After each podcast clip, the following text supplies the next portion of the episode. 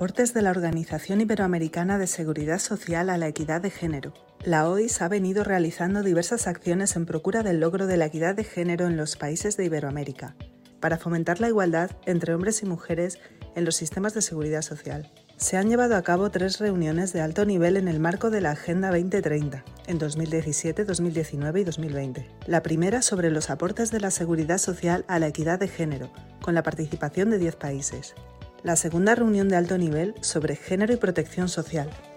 que contó con la presencia de 400 personas entre representantes de organismos internacionales, autoridades y participantes, y una tercera reunión de alto nivel. A estas reuniones de alto nivel se le suman tres encuentros iberoamericanos, el primero sobre la equidad de género para el desarrollo y la paz, el segundo sobre la incidencia de las tareas de cuidados en la equidad de género en los sistemas de protección social, y el tercero los desafíos de la seguridad social desde la perspectiva de género.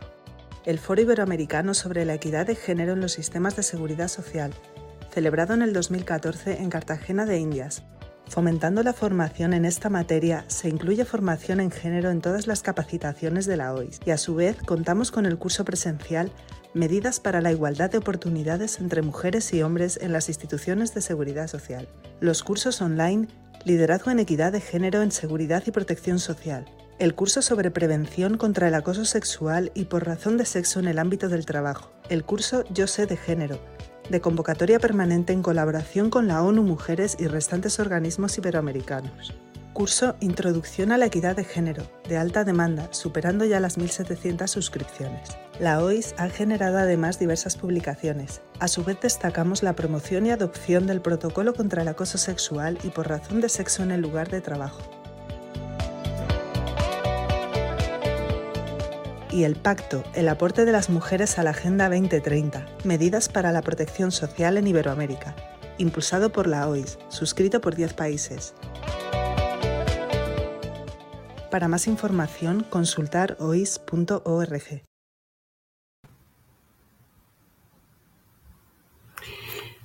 Muy buenas tardes para todos y todas las participantes en este tercer foro M. Un saludo muy especial a la señora vicepresidenta de la República de Colombia, eh, felicitarla por su firme convicción, por su arduo trabajo y por su colaboración con el tema de la equidad de género, que ha sido una de sus grandes preocupaciones.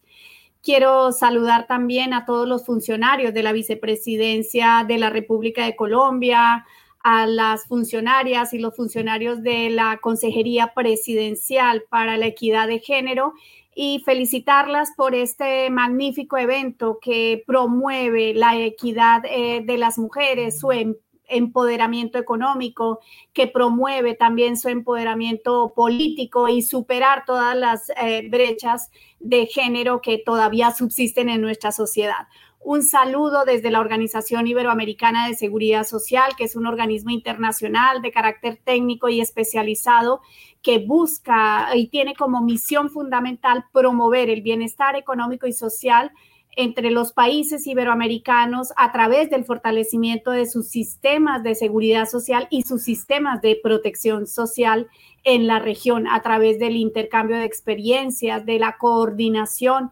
de eh, también de los sistemas de seguridad social y la promoción de normas internacionales. En el día de hoy eh, quisiera darles eh, un mensaje en cuatro ideas.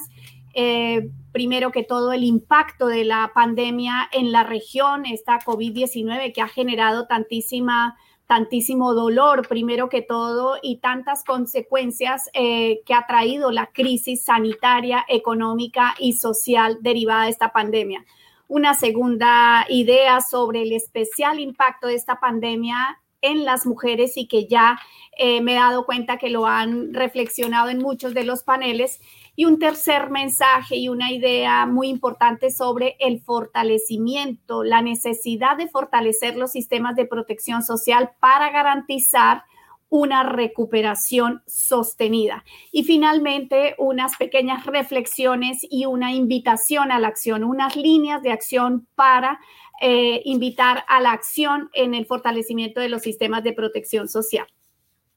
Para todos es sabido, el impacto de esta pandemia eh, ha agudizado las desigualdades ya existentes en la región.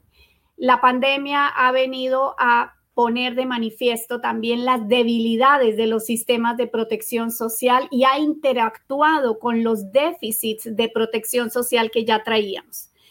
En América Latina y el Caribe, especialmente una región más, la región más desigual del mundo, con un índice de Gini de 46.2 ya en 2019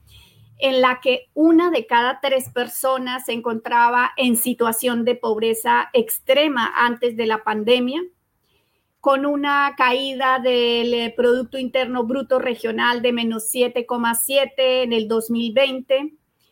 con unos ingresos derivados del empleo que cayeron más del 20%, el doble que en otras regiones del mundo y con un especial impacto de la pandemia entre las personas de mayor vulnerabilidad, sobre todo entre quienes trabajan en la informalidad, las mujeres, las personas jóvenes y las personas con discapacidad. Esta pandemia también nos deja un fuerte aumento del desempleo hasta superar los 30 millones de personas, cerca del 12% de la población unos 23 millones de personas abandonaron el mercado laboral y desistieron de buscar empleo, bajando la tasa global de participación un 60%. El importante desempleo eh, aumentó entre las personas jóvenes. Una de cuatro, cada cuatro personas jóvenes se encuentra desocupada. Ahora, el especial impacto que ha generado la pandemia en las mujeres, que afecta a, la mujer de una manera multidimensional eh, y de una manera eh, casi que el 60% de las mujeres de la región se encuentran empleadas en alguno de los sectores que más ha sufrido con esta pandemia. El comercio, la, la hostelería, el trabajo doméstico, han sufrido mayormente los rigores de la pandemia. Adicionalmente, con una brecha salarial que la OIT ha determinado en un 20% en la región, es decir, por el mismo trabajo entre una mujer y un hombre realizado eh, por igual, eh, en igual actividad, hay un 20% de, de diferencia una desigual distribución del tiempo dedicado al, trabajo no remunerado y a las tareas domésticas y de cuidado entre hombres y mujeres. La pandemia también ha agudizado esta situación, ya que las mujeres han asumido cuidados que antes eh, los proveían los servicios educativos, han asumido también eh, algunos cuidados de las personas mayores que antes estaban en las residencias de mayores y todo este trabajo de cuidado no remunerado lo han compatibilizado con su trabajo, ya fuera presencial o a distancia. La pandemia ha hecho que la participación de las mujeres en el mercado laboral descienda seis puntos hasta el 46%, lo que supone, según CEPAL, un retroceso de más de una década de conquistas logradas. El desempleo femenino en la región supera el 12% debido al impacto de la pandemia y 23 millones más de mujeres cayeron en la pobreza. Más del 70% de las personas empleadas en el sector de la salud y de los cuidados en la región son mujeres, por lo que han estado en la primera línea de respuesta frente a la pandemia, muchas veces sin contar con los elementos de protección personal o protección individual adecuados. Cerca del 75% del personal de la salud infectado en la región fueron mujeres. También con un menor acceso eh, a las tecnologías, lo que dificulta de por sí su participación en esta nueva economía digital y la cuarta revolución industrial. Diversos países han puesto en marcha medidas que han tenido impacto en la situación de las mujeres durante la pandemia. Básicamente, las, principales medidas sensibles a género tuvieron que ver con medidas contra la violencia hacia las mujeres, por ejemplo, proveyendo alojamientos alternativos, haciendo campañas de sensibilización, de atención telefónica a las víctimas o de atención virtual a las mujeres. También los países adoptaron medidas sensibles al género en el tema de los cuidados, dando apoyo a las personas mayores, justificando, por ejemplo, las ausencias de trabajo por cuidado o dando apoyo puntual a las tareas de cuidado de personas mayores o personas en situación de dependencia. También se adoptaron medidas eh, de generación de ingresos para garantizar la seguridad económica a las mujeres, ayudas familiares, rentas básicas, ingresos familiares o ingresos solidarios y se promovió la participación de las mujeres en la economía digital. Sin embargo, aunque las mujeres se han beneficiado especialmente de estas medidas tomadas por estar dirigida a los colectivos vulnerables, pocas han estado dirigidas exclusivamente a ellas. Según los cálculos de eh, Oxfam Internacional, el valor económico del trabajo de cuidados no remunerados que llevan a cabo las mujeres en todo el mundo asciende al menos a 10 billones de dólares anuales. Esto supondría tres veces el tamaño de la industria mundial de la tecnología, es decir, alrededor del 12,3% del PIB mundial. Por esta razón se hace necesario compensar ese trabajo no remunerado de las mujeres y qué mejor que hacerlo a través de los sistemas de seguridad social. Hay muchos países de la región que han dado un paso adelante en este sentido y están compensando ese trabajo no remunerado, reconociendo, por ejemplo, un año de contribuciones a la seguridad social o dos años, en el caso de Chile, de Uruguay, de Argentina, por cada hijo criado de las mujeres, poder compensar ese trabajo con contribuciones a la seguridad social. O como en el caso de España, incrementando el valor de la pensión en un porcentaje determinado por cada hijo criado de las mujeres, que implica el trabajo no remunerado que dedicaron y el tiempo que dedicaron a ese cuidado y que no pudieron por eso mismo participar en las actividades económicas y tener un ingreso que les permitiera cotizar a la seguridad social en estos periodos. La tercera idea que quisiera compartir con ustedes es por qué es necesario reforzar los sistemas de protección social para garantizar una recuperación sostenida e inclusiva. ¿Por qué la protección social? Porque la protección social juega un papel protagónico en las sociedades contemporáneas para lograr la inclusión y la cohesión social, igualmente para reducir la pobreza porque la protección social también es una de las metas de los objetivos de desarrollo sostenible, nada menos que el objetivo de desarrollo sostenible número uno que eh, eh, busca reducir la pobreza. La meta 1.3 busca eh, que se pongan en práctica sistemas y medidas apropiadas de protección social para todos, incluidos niveles mínimos de protección social. Y la Agenda 2030, que compone los 17 Objetivos de Desarrollo Sostenible, tenemos que cumplirla todos los países. Estos objetivos de desarrollo sostenible están conectividad interconectados todos entre sí. Y como decimos coloquialmente, esta agenda trabaja por las, por las cinco Ps, por las personas, por el planeta, por la paz, por la prosperidad y por el partenariado. Y el objetivo de desarrollo número uno tiene que ver con la reducción de la pobreza y para ello se busca poder reconfigurar sistemas de protección social sólidos, adecuadamente financiados y que sean universales. El ODS 5, que tiene que ver con la equidad de género y con empoderar a las niñas eh, en, todo el mundo. ¿Por qué la protección social? Casi todos los organismos internacionales que han hecho monitoreo de las eh, medidas adoptadas por los gobiernos en, la, en el mundo, no solamente en la región de las Américas, sino en el mundo, OCDE, OIT, CEPAL, coinciden en recomendar reforzar los sistemas de protección social para poder soportar y mitigar eh, los riesgos a que nos eh, hemos visto expuestos con ocasión de esta eh, pandemia que nos está afectando. La protección social, a su vez, fortalece el capital humano, mejora la productividad y promueve la prosperidad.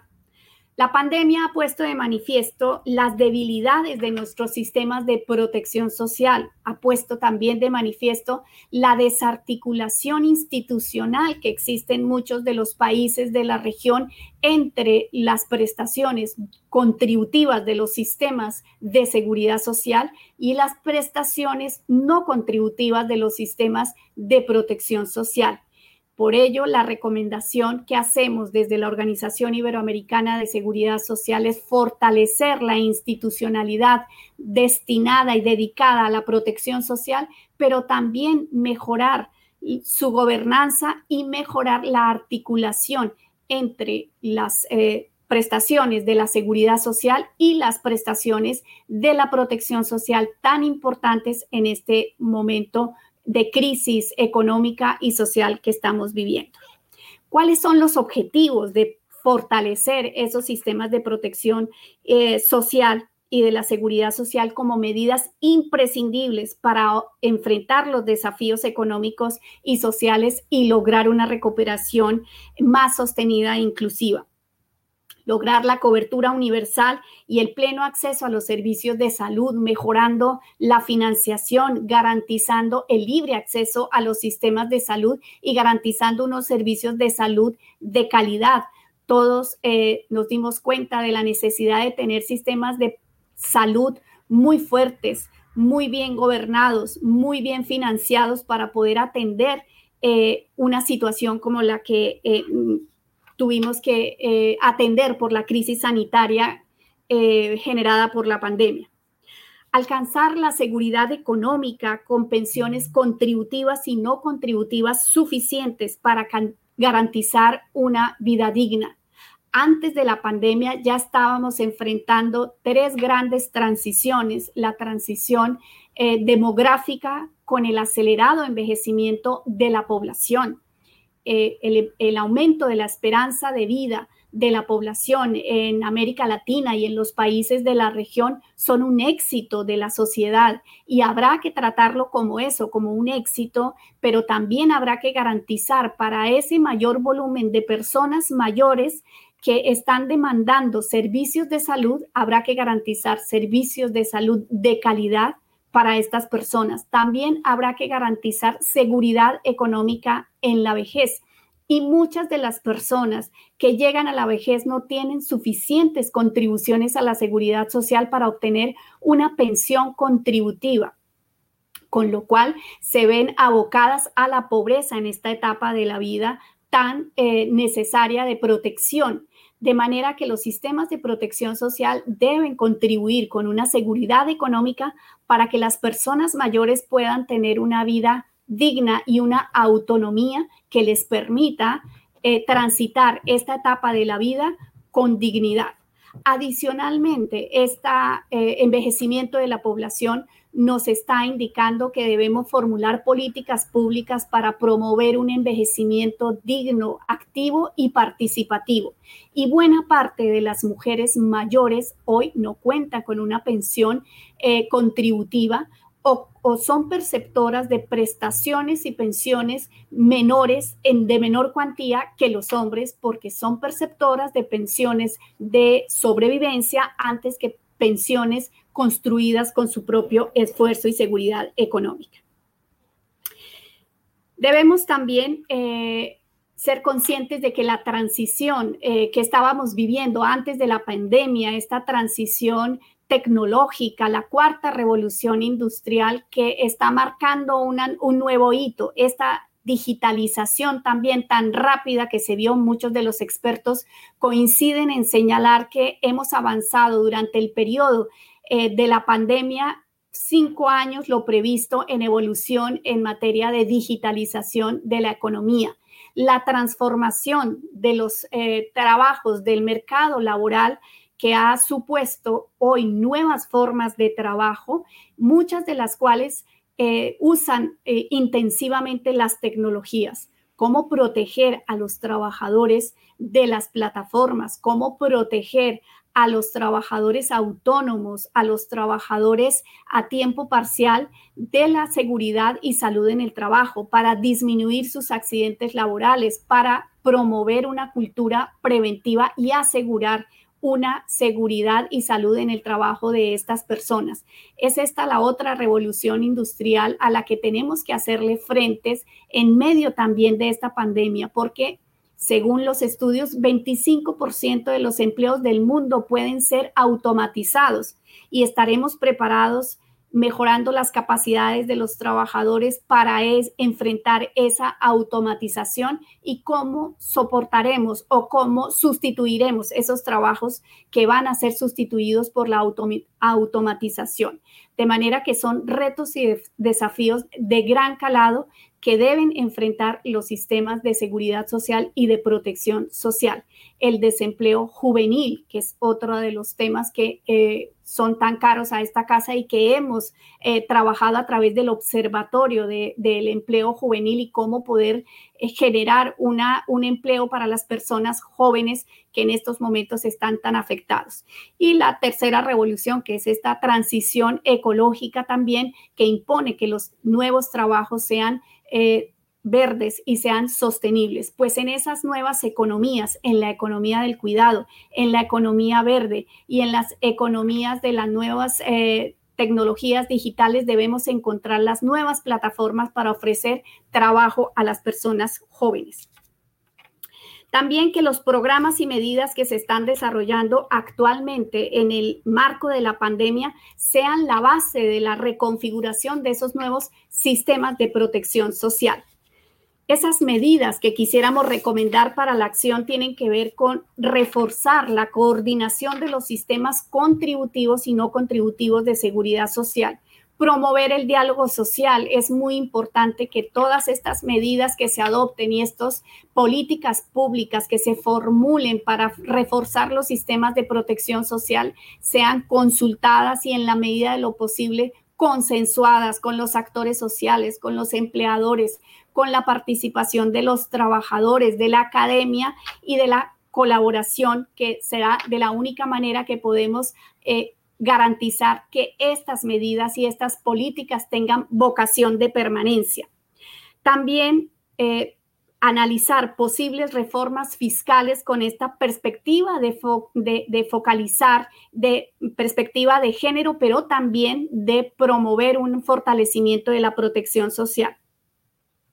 Fortalecer e institucionalizar las ayudas no contributivas, especialmente debido a los altos índices de informalidad laboral en la región. A través de estas rentas básicas, ingresos solidarios, ingresos familiares de emergencia, aumentará la informalidad con esta crisis económica y debemos tener políticas públicas y programas preparados para enfrentar la protección social y para poder dar cobertura de protección social a esos nuevos trabajadores informales. Si ya de por sí teníamos una informalidad bastante eh, significativa en la región, ahora debemos trabajar no solo por trasladar más trabajadores y empresas de la informalidad a la formalidad, sino también hacerle frente a esos nuevos trabajadores informales.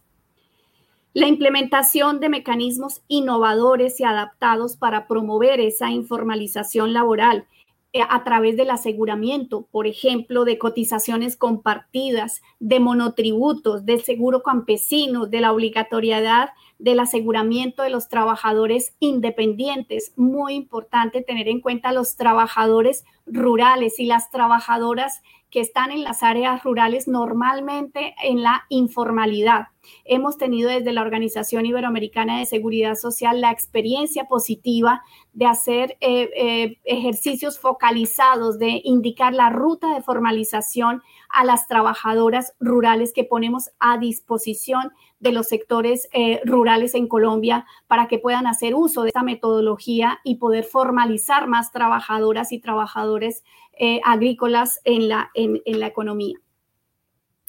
Por otra parte, recomendamos también garantizar los pisos básicos de protección social, siempre desde la perspectiva de género, que impulsa la protección de más mujeres y considerando especialmente a aquellas, aquellas mujeres con discapacidad, afrodescendientes, de comunidades indígenas y nuevamente de mujeres eh, de las zonas rurales.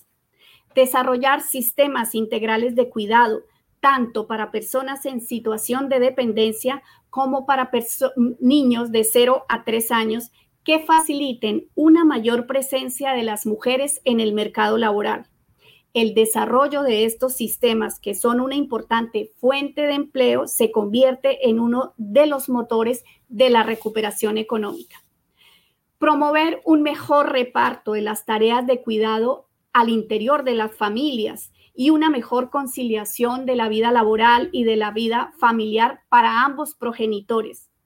Protección social de las personas migrantes para garantizar la cohesión social y para la reducción de las desigualdades. En este punto quisiera aprovechar para felicitar a Colombia por eh, el Estatuto de Protección Temporal para los eh, Migrantes Venezolanos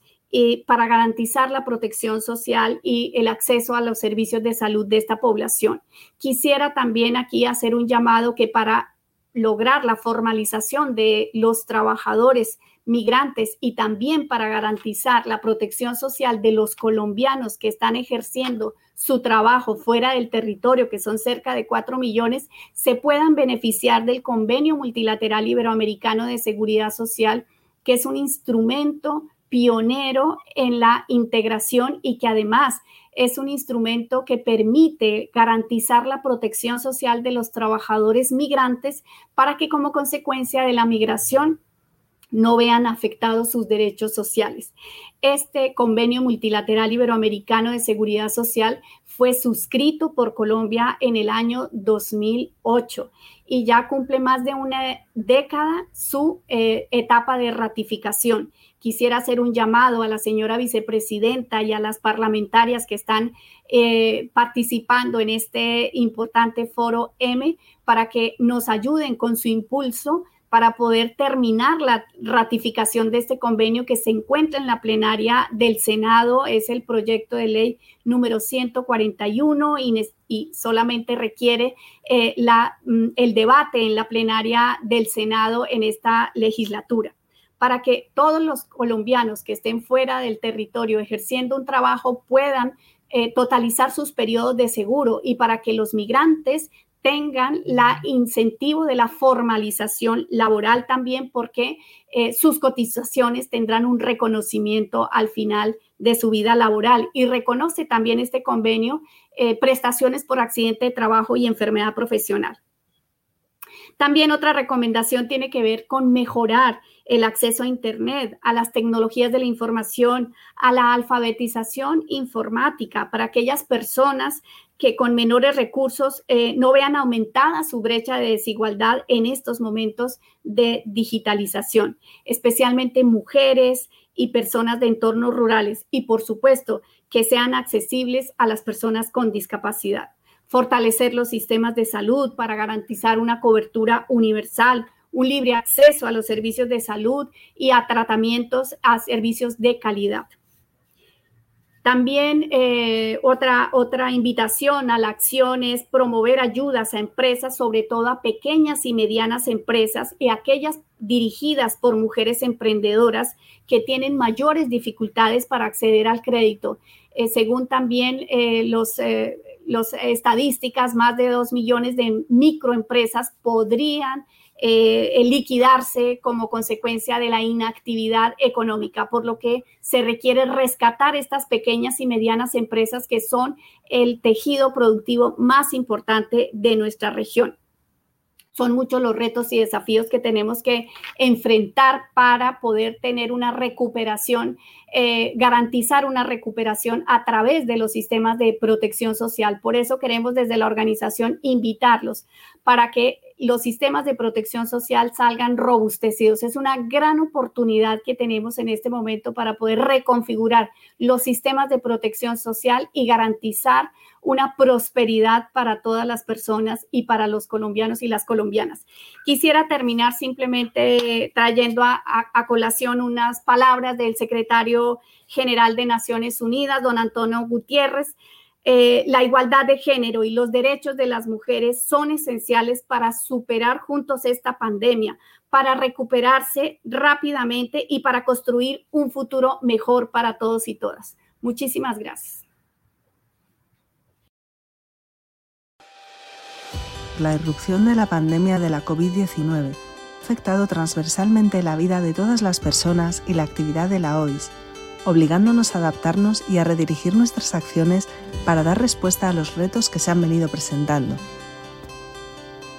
Pusimos en marcha la primera estrategia de la OIS para apoyar a las instituciones frente a la COVID-19 a los pocos días de la declaración de la pandemia por la Organización Mundial de la Salud. Se incluyó 186 documentos en nuestra página web sobre herramientas, seguimiento, protocolos y medidas adoptadas por los gobiernos de la región 85 análisis técnicos y recomendaciones sobre las medidas adoptadas por los países y en relación con la desescalada y el regreso al trabajo. Se promovió el intercambio de experiencias entre instituciones de la región, con 37 seminarios web y 10 ministeriales. Se impartieron 27 cursos de formación en diversas materias relacionadas. También se hizo realidad la adhesión de República Dominicana al Convenio Multilateral Iberoamericano de Seguridad Social, beneficiando a más de 10 millones de ciudadanos y ciudadanas de este país. Se creó el nuevo Centro Iberoamericano de Estudios y Formación en Seguridad Social y Protección Social de la OIS. Se han dado los primeros pasos para el Observatorio Iberoamericano sobre Seguridad y Salud en el Trabajo,